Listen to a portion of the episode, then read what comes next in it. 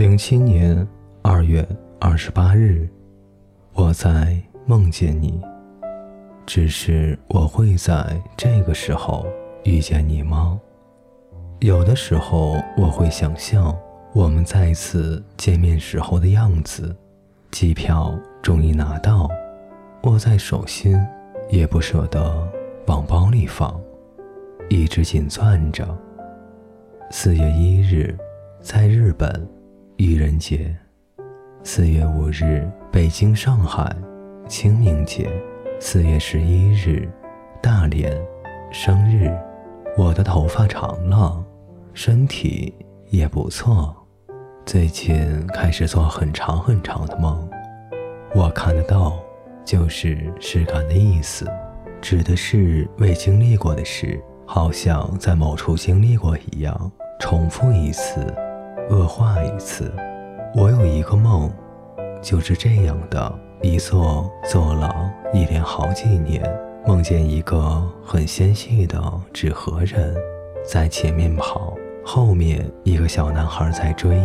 他们一路跑下高层公寓边上的消防楼梯，纸盒人跑得踉踉跄跄的，小男生追得不依不舍。来到湖边的时候，纸壳人没路了，小男孩一下子跑上来，把他推到了湖里，纸盒人沉了下去，然后湖里开始冒水泡。这时候。做梦的我觉得纸壳人死定了，觉得小男孩真坏。可是过了一会儿，梦里的纸壳人慢慢的浮了上来，整理了下脑袋，从湖里爬了出来。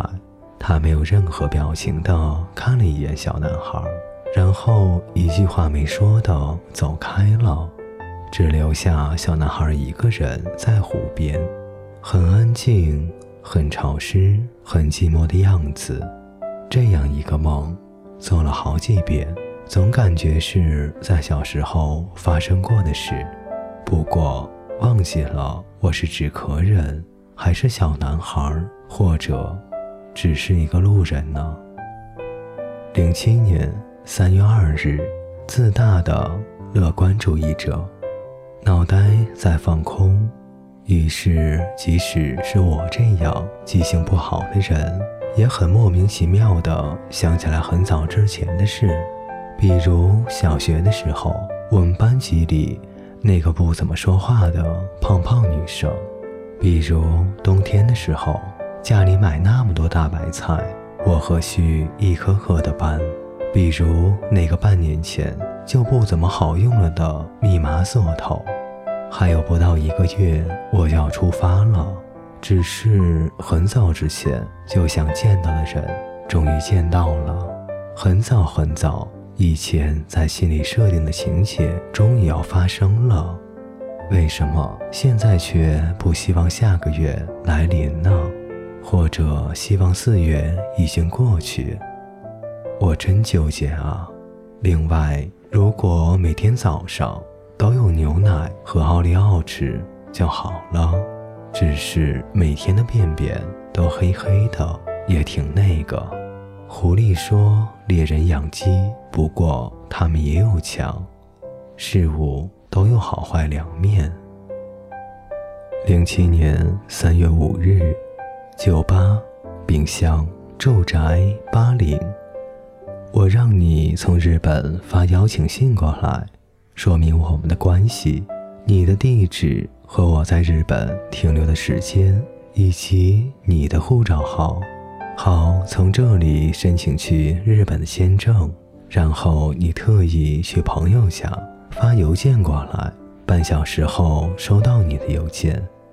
我不懂日语，不过我看你写道：叉叉有达圈圈，叉叉是我的名字，圈圈。是你的名字，然后我把那个信看了一遍又一遍。我让夏芝芝帮忙检查一下，她说：“你竟然写了拜托，好奇怪。”我问：“为什么你要写拜托了呢？多不正式啊！”你说：“拜托了，这个可是日本最尊敬和诚恳的说法了。”然后我就在想，你在说。拜托了，请给他签证吧。拜托了，请让我们在这个不是我们长大、到处到处都是说不同语言人的地方见面吧。我这样想了一次又一次。零七年三月六日，我们在一起更好看。小王子坐在山顶思考：为什么公主不喜欢我的下午遇见彼得潘？师傅的签名变成了：所谓人生，便是取决于遇见谁。十三岁的时候，他遇见他，他说：“你怎么长得像个小动物？”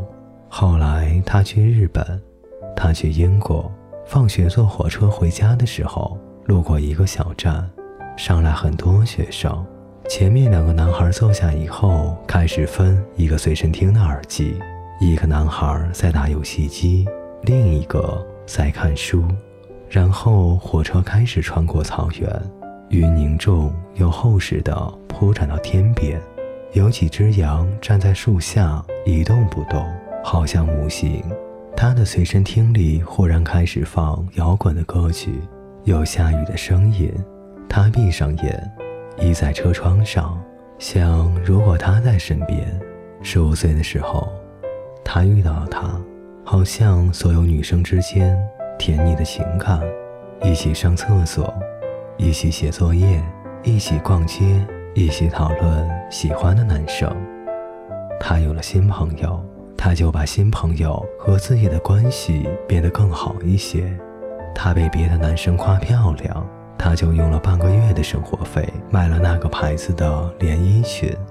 她有了男朋友，她就开始不断的换男朋友。她失恋，他也分手。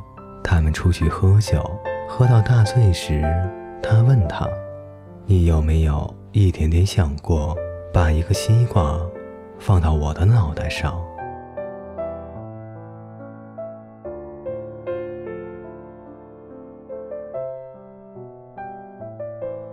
各位听众朋友，本节故事就为您播讲到这里，感谢您的陪伴，我们下节再见。